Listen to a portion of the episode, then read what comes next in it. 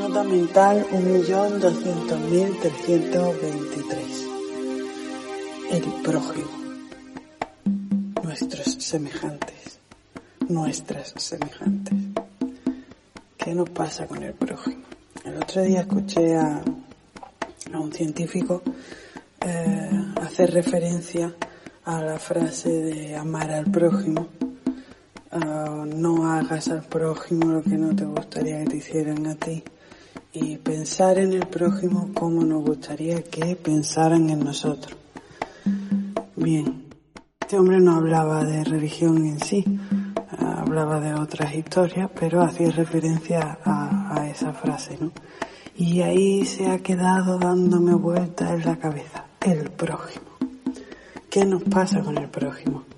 A veces tenemos problemas sociales y creo que tienen que ver con los conceptos que utilizamos, con lo que estos conceptos generan en nosotros como emociones y bioquímica y con las consecuencias de todo este proceso ahí fuera en cuestión de microsegundos.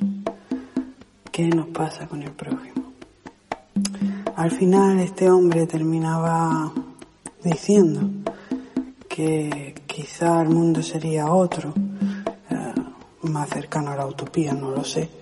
Mm, si el prójimo o nuestro semejante eh, estuviera a gusto con nuestros pensamientos y emociones con respecto a ellos. Es decir, que si nuestros pensamientos, emociones, prejuicios y cuestiones personales se realizaran en el cerebro y, esto fuera transparente a nuestros semejantes con los que convivimos, eh, si, lo vieran y se sintieran bien, a gusto, no, no sintieran un rechazo, un mal pensamiento, un, odio, etcétera, pues el mundo sería otro, claro, es evidente, el mundo sería otro.